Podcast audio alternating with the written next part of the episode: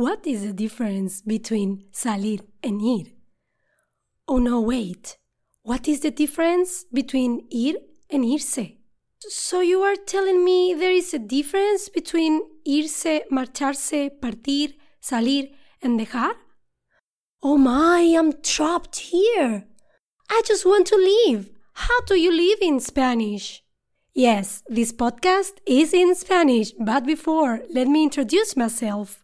This is Carmen, and on my website, www.fluentinspanish.org, you will find the transcript, translation, and vocabulary words that will help you after listening or while listening.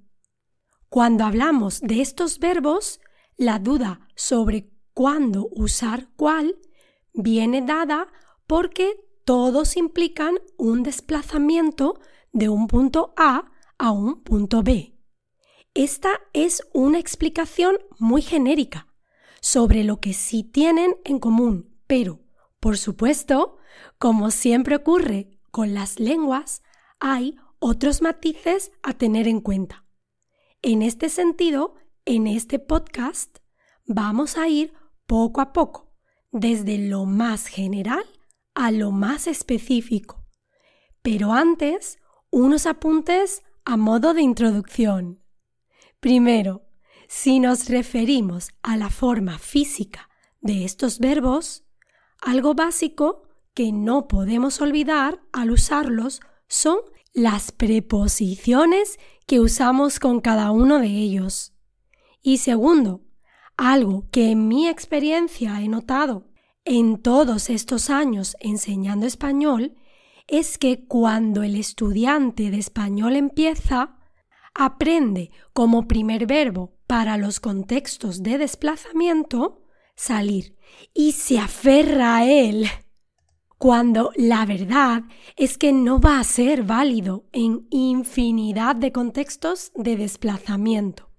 Hay más posibilidades de acertar si usamos en lugar de salir, irse. Pero la mente del estudiante piensa, oh, ir, con un uso de verbo reflexivo. No me gustan los verbos reflexivos. Voy a memorizar salir, que es más fácil. Es normal, los humanos tendemos a buscar las zonas de confort. Empezando por lo más general. Desplazamiento relativamente largo de un punto a otro. Si vamos a hacer un viaje relativamente largo, salir, irse, partir y marcharse son los verbos correctos. Imagina dos personas que están en Madrid y dicen estas oraciones. Salimos para Barcelona mañana. Nos vamos a Barcelona mañana. Nos marchamos a Barcelona mañana. Parto hacia Barcelona mañana. ¿Tienen el mismo significado exacto todas estas oraciones? No. Las tres primeras sí pero cuando usan partir, en la cuarta oración hay una cierta idea de que van a tardar en regresar. La idea de que se quedan en Barcelona durante un tiempo largo es más fuerte con este verbo. Cuidado con las preposiciones que cada verbo usa. No quiero volverte loco y he elegido una preposición solo para cada verbo. Lo digo porque realmente hay más de una preposición posible con estos verbos. Pero elijas la que elijas, en ninguno de estos casos estamos centrando en las preposiciones que usaríamos si especificamos el lugar de salida, sino las que usamos con el lugar de llegada. ¿Por qué no puedo usar dejar? Sí puedes, pero necesitas el lugar que dejas y necesitas añadir otro verbo. Además, también tiene un matiz de estancia prolongada en Barcelona, igual que el verbo partir.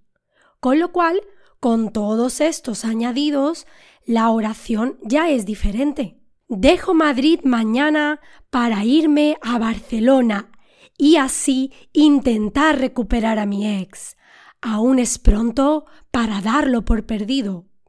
Ajá, aquí tenemos una expresión típica, darlo por perdido.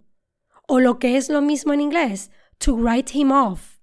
Desplazamiento desde un lugar cerrado a otro, cerrado o no. Si me muevo desde un lugar cerrado a otro, voy a usar salir, marcharse o irse. Entre semana salgo de casa temprano. Entre semana me marcho de casa temprano. Entre semana me voy de casa temprano. No tiene importancia si el lugar al que voy es un lugar cerrado o no. Tiene importancia el hecho de que el lugar desde donde salgo es cerrado y que salgo hacia otro para realizar una actividad. En este caso, partir o dejar no tienen sentido porque recordemos que tienen un significado de viaje largo y realmente no usamos esos sentidos cuando salimos de un lugar cerrado para realizar cualquier actividad. Las preposiciones en este caso son más fáciles porque de es la que siempre usamos. Con respecto a la oración entre semana me voy de casa temprano, si en lugar de presentarlo como un hecho específicamente habitual, lo presento con un contexto más abierto como me voy de casa a las 9 de la mañana. Realmente hay una falta de información porque al usar irse no sé si es una salida temporal para realizar una actividad como trabajar o si es una salida con una estancia más prolongada, como por ejemplo irte a Barcelona a intentar recuperar a tu ex. Desplazarse para volver en unos minutos. Si hablamos de desplazamientos temporales que implican estar de vuelta en unos minutos, salir e ir son la opción. Ojo, en este caso no solemos decir irse, sino ir. Voy a fumar y vuelvo enseguida. Salgo a fumar y vuelvo enseguida. Pero si estás al aire libre, en un lugar donde está prohibido fumar, o tú consideras que no está bien fumar ahí y te mueves hacia otro lugar para hacerlo, entonces no dirías salir, porque salir implica que en el momento de decirlo estás en un sitio cerrado. Tu única opción sería voy a fumar y vuelvo enseguida. Aunque yo no te recomiendo que salgas o vayas nunca a fumar. Te recomiendo que no fumes nunca. Pero si vas a hacerlo, dilo bien. Desplazarse definitivamente a un lugar. En el caso de desplazarnos definitivamente a un lugar, usamos partir, irse y marcharse. Aunque normalmente añadimos algo que implique el carácter permanente de esa acción, a pesar de que ya he mencionado que partir tiene esta idea de que te vas durante un periodo largo de tiempo. Aún así, no incluye el hecho de que sea algo para siempre. Partimos hacia Moscú definitivamente porque estamos agobiadísimos con el calor de Andalucía. Nos vamos a Moscú definitivamente, porque estamos agobiadísimos con el calor de Andalucía. Nos marchamos a Moscú definitivamente, porque estamos agobiadísimos con el calor de Andalucía. Para despedirte de forma general. Cuando nos despedimos porque nos vamos de un lugar, decimos irse o marcharse. Adiós, me voy. Que duermas bien y que sueñes con los angelitos. Adiós, me marcho. Que duermas bien y que sueñes con los angelitos. Otra expresión típica de nuestra cultura.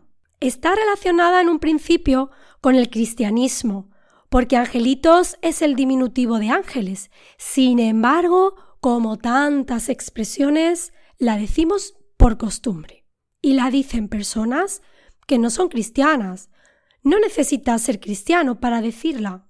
El sentido es como el de Good night, sleep tight, don't let the bedbugs bite. Y por tanto es un deseo bonito. Para despedirte de forma general, no digas adiós, salud. Este es un error común. Hasta aquí lo más general sobre este tema. Ahora pasamos a lo más específico.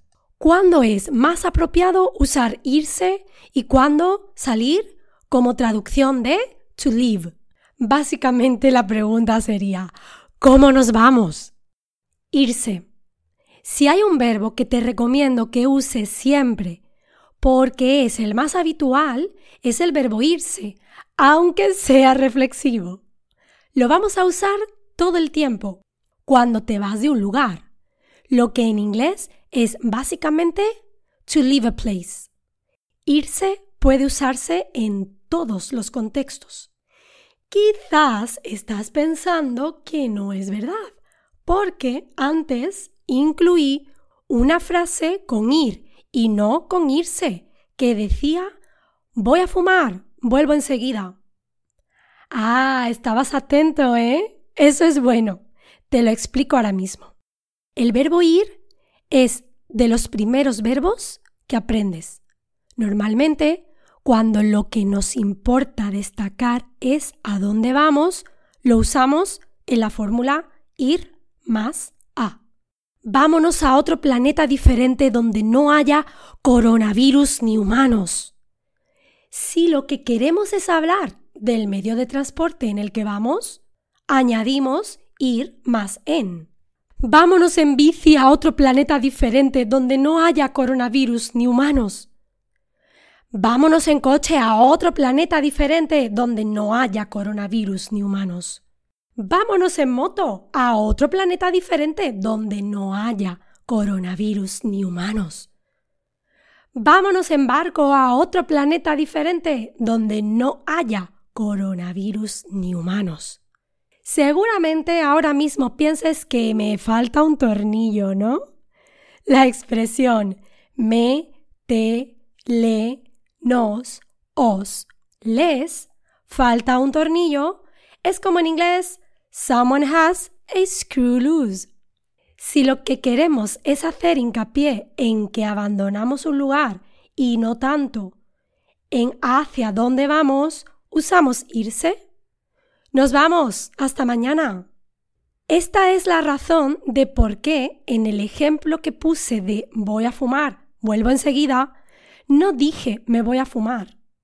Lo importante con ir es a dónde voy o a qué voy. Podrías decir me voy a fumar sin problema, ¿eh? Solo que este uso reflexivo no es lo normal en estos casos, pero podrías. Salir. El verbo salir, tu preferido. Es muy útil para algunos contextos en los que es prácticamente un verbo exclusivo. Así que pon mucha atención ahora, porque si yo fuera tú, solo lo usaría para salir de fiesta, salir a cenar, salir con amigos, solo en contextos de ocio esencialmente. ¿Te gusta salir por las noches? No mucho. Me gusta salir con mis amigos a cenar, eso sí, pero no me gusta mucho salir de fiesta. También para lo que en inglés es to date someone. En este sentido es siempre salir con. Imagínate que le dices a tu amiga la sarcástica. Estoy saliendo con una persona muy interesante. Como ella es tu amiga la sarcástica, te respondería ¡Wow! Una persona interesante. ¿Y cómo se hace para encontrar una persona interesante? Dejar. He hablado antes del verbo dejar, aunque he hablado poco. Ahora te explico un poco más. Lo primero que tengo que decir es que no significa to go away, aunque hay muchos contextos donde se puede traducir por to leave. Veamos ejemplos. Este verbo puede usarse para dejar a alguien, romper con alguien o terminar con alguien. Dejé a mi novio hace unos meses porque solo me pareció interesante durante el primer mes. O rompí con mi novio o terminé con mi novio. ¿Y qué piensa tu amiga la sarcástica de esto? Cuando lo dejé, lloró mucho, pero creo que eran solo lágrimas de cocodrilo. Oh, esta expresión es igual en inglés, ¿no? También, cuando hablamos de personas, puede ser llevar en coche a alguien a un lugar y dejarlo allí, como en inglés, to take. Si quieres, te recojo y te dejo en el trabajo. Así no tienes que conducir tú. Otro significado es cuando ya no vamos a un lugar, como por ejemplo al lugar donde trabajábamos. Dejé mi trabajo en esa empresa porque no era feliz o dejé de trabajar en esa empresa porque no era feliz. En esa empresa nadie sonreía y yo tenía siempre la sensación de estar de capa caída. Cuando estás de capa caída, estás triste, deprimido. Si te fijas bien, cuando decimos dejar de, normalmente es to quit. Por eso es usado en dejar malos hábitos, como el típico ejemplo que todos los profesores ponemos, dejar de fumar. Perdón por ser tan poco original, pero es útil. Dejar más de más infinitivo es un tipo de perífrasis. Y por último, podemos referirnos a cosas que olvidamos o que dejamos a propósito en un lugar. ¿Qué cabeza tengo? He dejado las llaves en casa.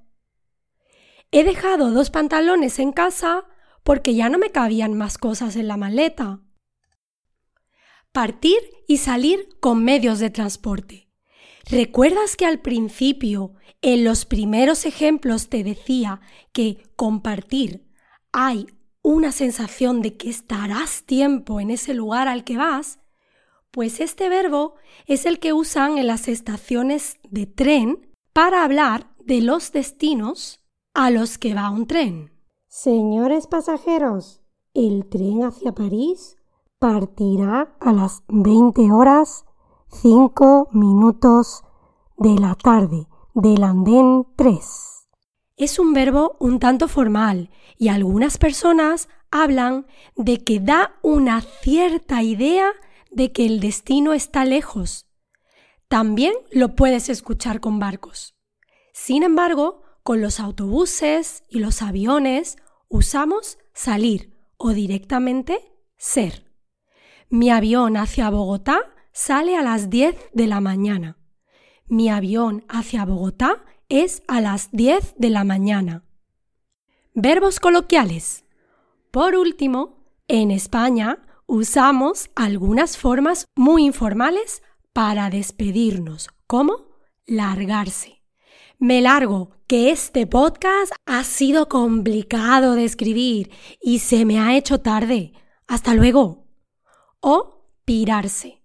Me piro, que este podcast ha sido complicado de escribir y se me ha hecho tarde.